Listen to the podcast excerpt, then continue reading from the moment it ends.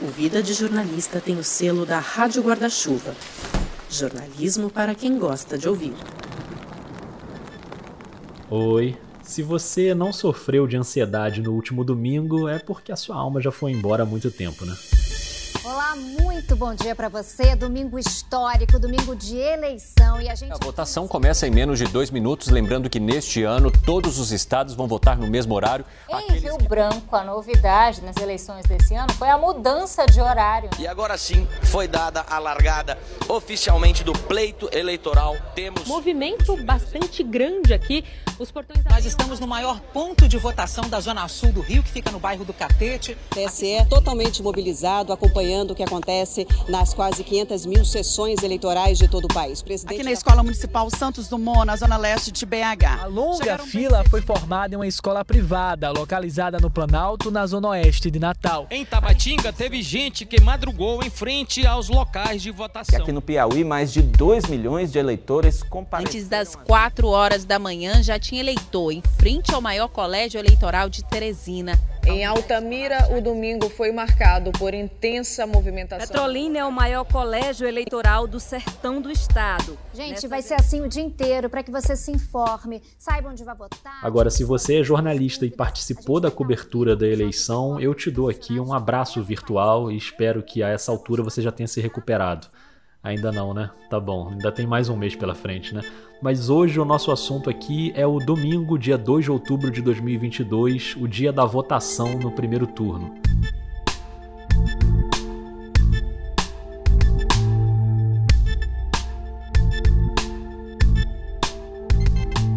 A música que você está ouvindo é do Gabriel Falcão, eu sou o Rodrigo Alves e esse é o sétimo episódio da série Eleições, uma produção original do Vida de Jornalista.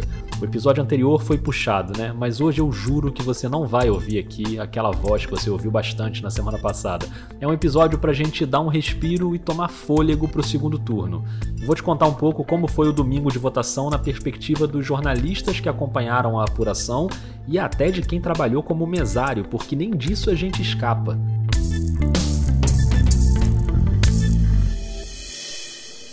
Fala Rodrigo, tudo bem? Olha, agora são 2h35 da tarde, foi o único momento que eu consegui parar aqui para comer um sanduíche, não dá nem tempo de almoçar. Tá bem corrido aqui o dia, a fila tá um pouco grande. As pessoas demoram um pouco mais para votar quando é eleição presidencial, né? Porque são cinco votos e acaba tomando mais tempo ali na urna e isso deixa com um pouco mais de fila. Esse é o Erison Martins, jornalista de São Paulo. No domingo ele trabalhou como mesário e presidente de mesa no Colégio Sion, um ponto de votação em Higienópolis, bairro nobre da capital paulista, ali bem pertinho da casa abandonada do podcast do Chico Felite.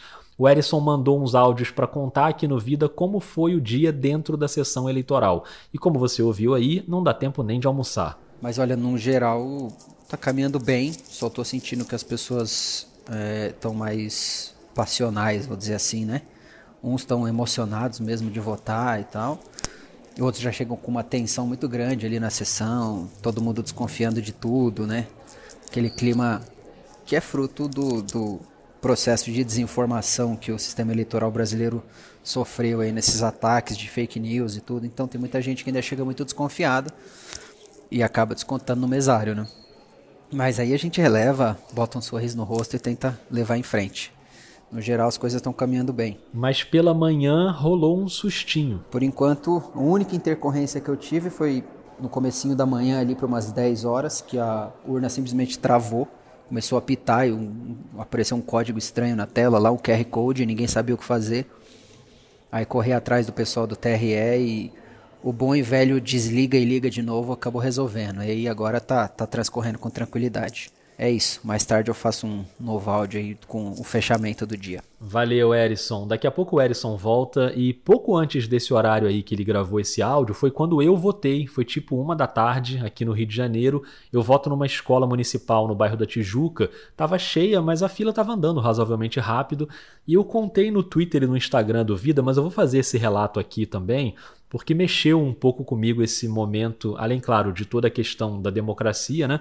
Mas nessa mesma escola e na mesma sala onde eu voto, era onde votava o Rodrigo Rodrigues, o RR, que era apresentador do Sport TV e morreu de Covid em 2020. Eu e o Rodrigo a gente estudou no mesmo colégio, não esse onde eu voto, um outro colégio, São José.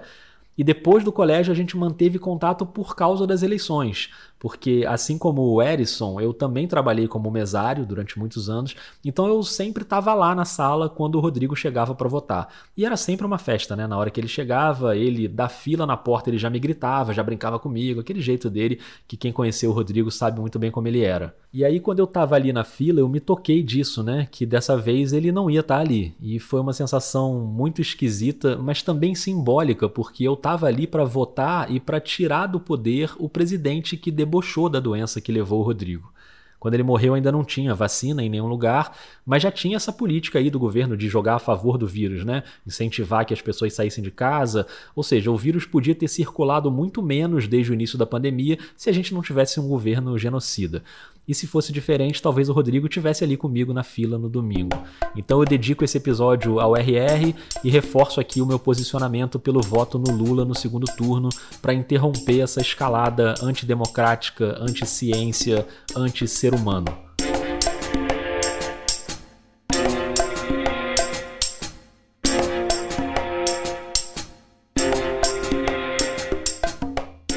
Depois de votar, eu fui almoçar na casa da minha mãe, que também é na Tijuca, e de lá eu fui trabalhar. Trabalhar pro Vida. No meio da tarde eu fui para Ipanema. Eu sei por aqui que é mais garantido. Obrigado, amigo. Ótima tarde. Valeu, bom domingo aí, tudo bom. Minha missão ali era acompanhar a já tradicional live maratona do podcast Foro de Teresina, que ia das 5 da tarde até o fim da apuração dos votos.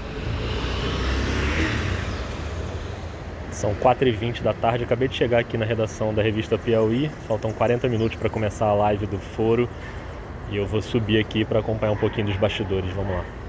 Eu fui encontrar na redação a Mari Faria, diretora do foro, que ia comandar a live. O foro ainda está funcionando de forma remota, então o Fernando de Barros e Silva, o José Roberto de Toledo e a Thaís Bilenque estavam cada um na sua casa em São Paulo, mas a redação da Piauí estava cheia, viu? Tudo bem, sou o Rodrigo bem?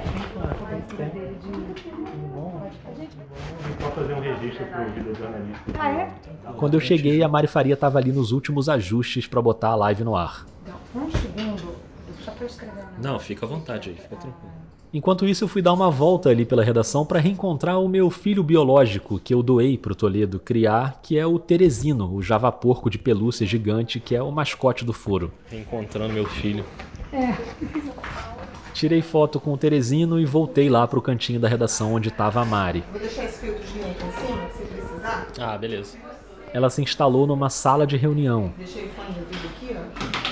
Porque na redação sempre tem gente falando, né? Então ali na sala ficava mais silencioso. E foi nesse momento que a gente bateu um papo rápido ali na sala, para você que tá ouvindo saber como são esses minutos que antecedem uma live importante com uma produção complexa. Pode falar, Jorge? Pode falar, pode ir falando. Como, como, é que você, como é que foram os últimos dias aí para você, para botar esse negócio no ar? Estou muito ansiosa muito nervosa, muito ansiosa. Se alguém conseguir pegar o nervosismo na minha voz, a gente está falando é, minutos antes da apuração começar, né, da, da votação encerrar.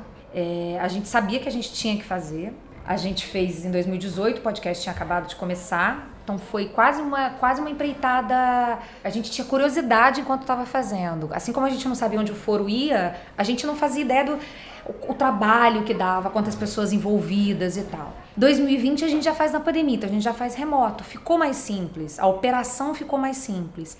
Aí. Aí vem esse de 2022 que tem uma diferença. Esse a gente faz remoto, mas a vida eleitoral tá, tá toda na rua, tá toda acontecendo. Então, é, por exemplo, pela primeira vez, alguns repórteres da Piauí que estão trabalhando vão, tra vão entrar para dar notícia no foro. É claro que não a notícia como é nos canais de notícia 24 horas e tudo mais. A gente, inclusive, vai acompanhar eles, mas a gente vai. Eles vão entrar junto na análise, que é a cara do foro, que é, que é fazer essa, essa análise mais demorada e tudo mais. A gente continua tendo como convidados os colunistas do site da revista e, e tão ansiosos quanto todos os eleitores. Assim, a gente sabia que ia fazer mais ou menos os dois meses, assim, sabia que tinha que fazer, mas organizar em si a operação não foi tão demorada porque repete um pouco da dinâmica do próprio foro. Que é a Mari no computador dirigindo, o Fernando, a Thaís e o Toledo cada um no seu quadradinho, e a Mari com a missão de ir inserindo os convidados, controlando o tempo, botando em prática a programação que foi feita. E é isso, tô muito, muito, muito ansiosa, muito ansiosa, assim. Nesses minutos que, que antecedem, qual é o teu trabalho aqui? O que, que você está fazendo agora? Exatamente? Neste momento, enquanto a gente conversa, eu estou já olhando de longe que eu tenho que colocar para dentro da transmissão o Toledo e o Marcos Amoroso. É, que eu já botei para dentro da transmissão, que é no, no, software que a gente usa de gravação. Eu já coloquei a Thaís, já coloquei o Fernando. Eles estão. Se eles ouvem o Toledo Amoroso, ouvem o restante, mas devem estar pensando: o que, que eu estou esperando até agora nesse momento? Então eu vou para lá colocar Boa. eles para dentro. Legal. Mari, vai lá botar o povo, senão daqui a pouco. a Mari voltou pro computador e colocou o Toledo na live. Deixa eu dar um oi para eles. Toledo, dá um oi aqui pro pai do Teresino. Não, eu vim aqui cuidar dele. Pode deixar que ele tá bem cuidado aqui. Boa live aí pra vocês. E aí chegou a hora, 5 horas em ponto, e a Mari deu a última instrução pro Fernando. Vamos começar com a tela já em você, tá, Fernando? Não vou botar a música, não.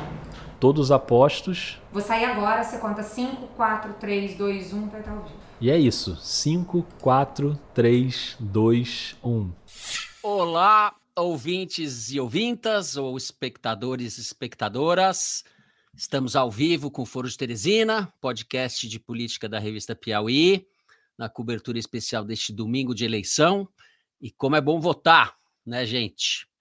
Eu, Fernando de Barros e Silva, tenho o prazer de chamar para a conversa os meus amigos José Roberto de Toledo. Tomara que os deuses da tecnologia estejam a nosso favor. Opa, Toledo! Opa, Fernando! Cadê a Thaís? Opa, e salve, salve, Thaís Bilenque. Salve, salve, Fernando ah, Toledo. Os deuses da tecnologia estão a nosso favor. Na verdade, as deusas da tecnologia eram a Mari Faria e a Emily Almeida, da produção, que estavam ali na redação segurando a onda. A Mari vai se comunicando com eles pelo áudio ou pelo chat e cuidando também dos convidados. A gente tem uma escala de participações já marcadas, então eu controlo o tempo que leva cada bloco, eu atualizo eles como se fosse num ponto eletrônico, eu falo com eles, e às vezes vão lá, às vezes intervêm, às vezes as pessoas ouvem minha voz, às vezes não. É, mas eu vou garantindo que toda essa nossa programação aconteça como a gente pensou. Então, por exemplo, o nosso primeiro convidado vai ser o Rafael Maffei, que é um, um, um advogado, colunista da Piauí, e a gente calculou uma determinada hora com ele. Então eu entro em contato um pouquinho antes. Tá ok, tá ok, pode entrar. Aviso. Fernando, anuncia a entrada do Rafael. Eu vou chamar então o Rafael Maffei. Tá aí na linha o Rafael? Tô aqui. Rafael. Opa. Boa tarde. Oi, Rafael. Tudo bem? Boa tarde, Tudo Fernando. bem? Tudo bom? É, bom, Rafael. Rafael é colunista da Piauí, professor da Faculdade de Direito da USP, pesquisador do Centro de Análise da Liberdade e do Autoritarismo. Vem escrevendo aí sobre o processo eleitoral. Zé, faz você... E dono a... de uma vasta e bela biblioteca. Não, isso que eu ia falar. O Exato. tinha que ser apresentado de como bibliotecário. Não, é a sala secreta. É a sala secreta. Ah, é a sala Exato. secreta é uma dança, assim, sabe? Mas uma dança ligada no noticiário. Um olho no peixe, olho no gato. Garantindo que os três estão falando, estão atualizados dos números que precisam, do que precisam. Com 60% das urnas apuradas, avançou um pouco mais, a diferença entre Lula e Bolsonaro diminuiu. Tá 46% para o Bolsonaro, 45,2% para o Lula. Tá ficando mais apertado.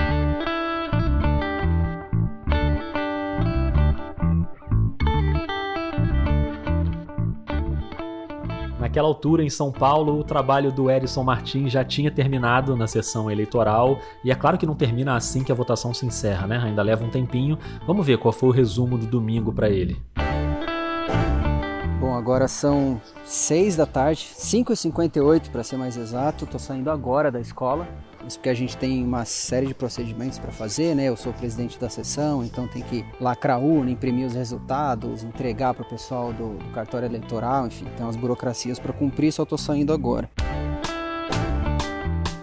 Mas foi um dia bastante corrido, assim, bem agitado, é, um pouco atípico até, não, não me lembro de ter passado por uma eleição com, com esse fluxo de gente, assim, achei que estava mais movimentada mesmo a escola mas não vi nenhum excesso, assim, pelo menos onde eu trabalhei foi bem tranquilo, não teve nenhum ato de violência, nada mais grave. Tem um outro eleitor meio mal-humorado que chega lá, e acaba descontando no mesário, aquele cara que não que é contra o sistema eleitoral e acaba descontando em você ali, mas isso aí a gente tira de letra. Tirando os contratempos aí que a gente teve, né, que eu já te relatei do, da quebra da urna e, e essas coisas, foi, foi um dia tranquilo. Cansativo, como sempre é, mas foi tranquilo.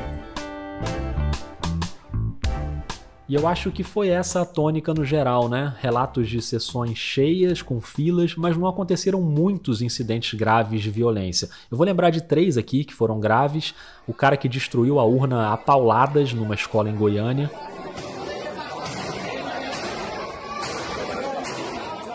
O homem que foi preso em flagrante em Salvador por racismo, ele reclamou da demora e ofendeu uma mesária negra.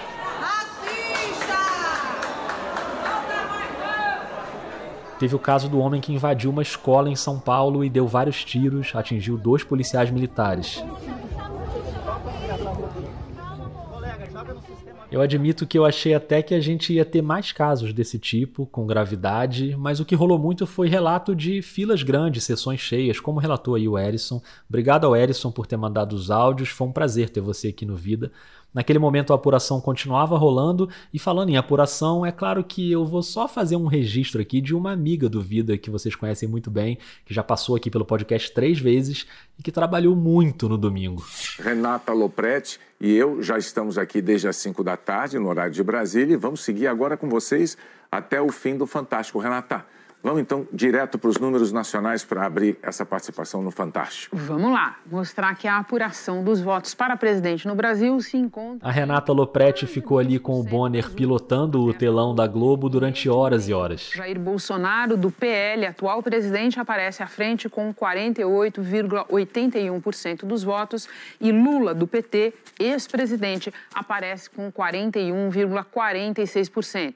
Quem vem na sequência. No dia seguinte, eu até mandei uma mensagem para Renata, porque eu lembrei que em 2018 ela falou aqui no episódio do Vida que ela ama esse dia da apuração. Ela disse essa frase aqui, ó. O dia da apuração é o dia em que eu tô mais feliz na profissão. E agora na mensagem ela confirmou que quatro anos depois essa frase continua valendo. Tá tudo bem com a Renata, apesar do cansaço, claro.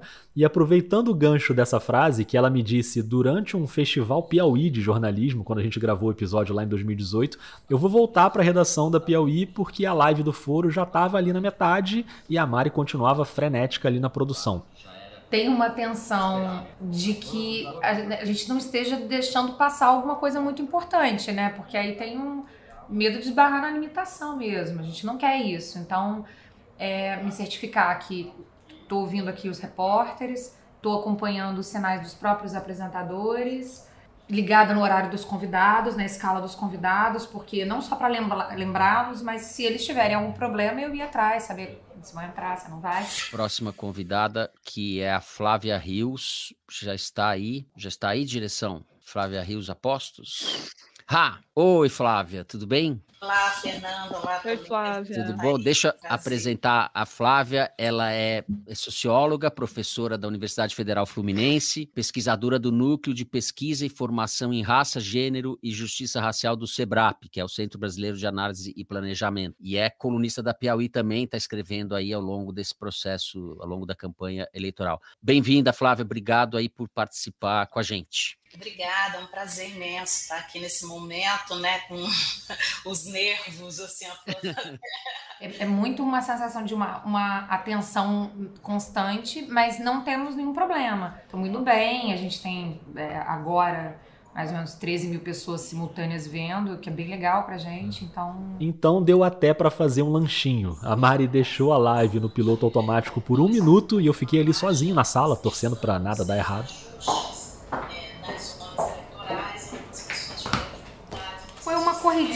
Se deu pra ver meu saltinho, foi uma corridinha, um sprint que eu dei até a cozinha, de alguns segundos.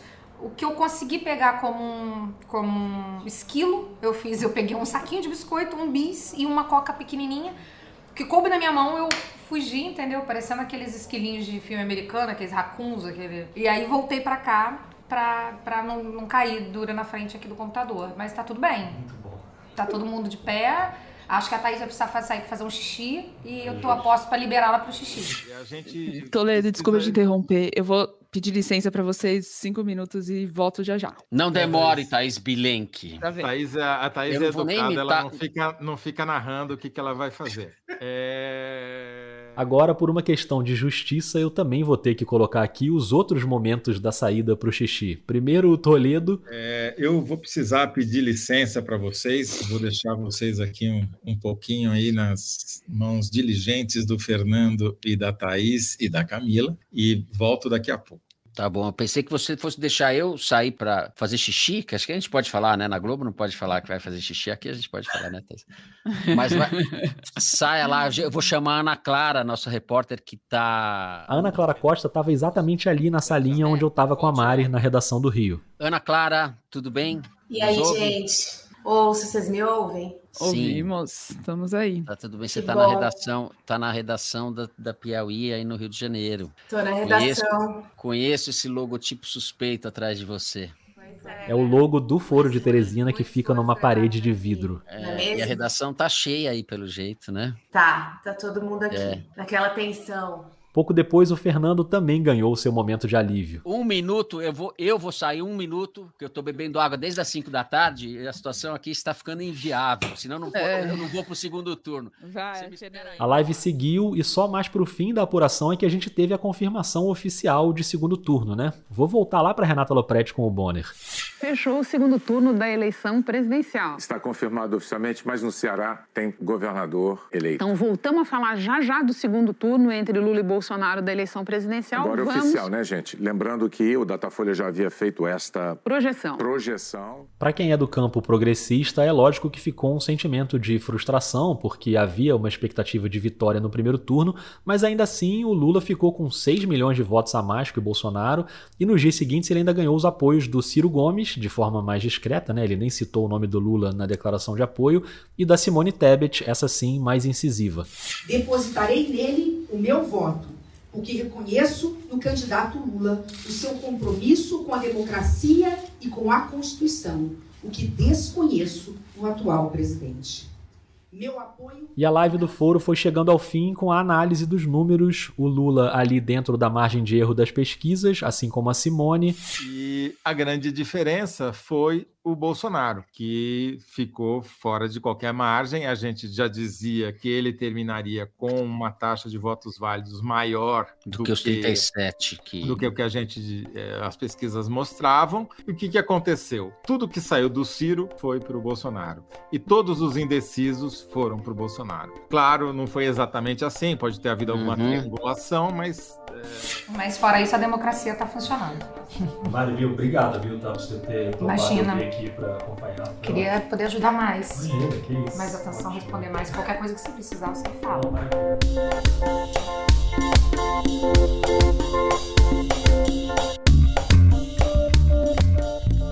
Obrigado demais a Mari Faria, ao Erison Martins e a você que ouviu até aqui. Esse foi o sétimo episódio da série Eleições, uma série que estava prevista inicialmente para ter exatamente sete episódios, mas eu fui botando conteúdo extra aí ao longo do caminho, né? Então ainda deve vir mais coisa por aí até o segundo turno. Aguarde. A trilha sonora original da série é do Gabriel Falcão. Eu sou o Rodrigo Alves, responsável por todas as outras etapas da produção: pesquisa, entrevistas, roteiro, edição, apresentação.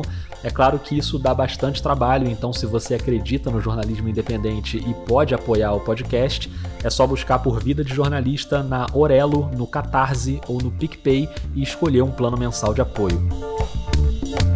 Nesse episódio você ouviu áudios de Foro de Teresina, obviamente, TV Globo, SBT, CNN, Rede Amazônica, Inter TV do Rio Grande do Norte, TV Clube do Piauí, TV Liberal do Pará e TV Grande Rio de Pernambuco.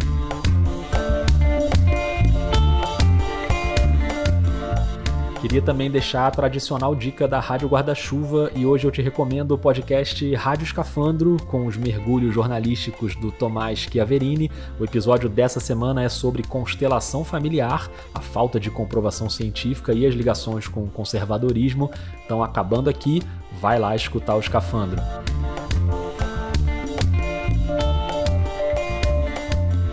Conta para mim o que você tá achando da série Eleições. O Vida tá no Twitter e no Instagram com a vida jornalista. O e-mail é podcastvidadejornalista@gmail.com. Esse também é o e-mail do Pix para você que não pode apoiar mensalmente, mas quer fazer doações pontuais. E mesmo que você não possa apoiar, espalha o conteúdo por aí, avalia com as estrelinhas no aplicativo que você usa. Isso é importante demais para o podcast chegar em mais gente. A gente se encontra no próximo episódio. Um beijo, um abraço e até mais.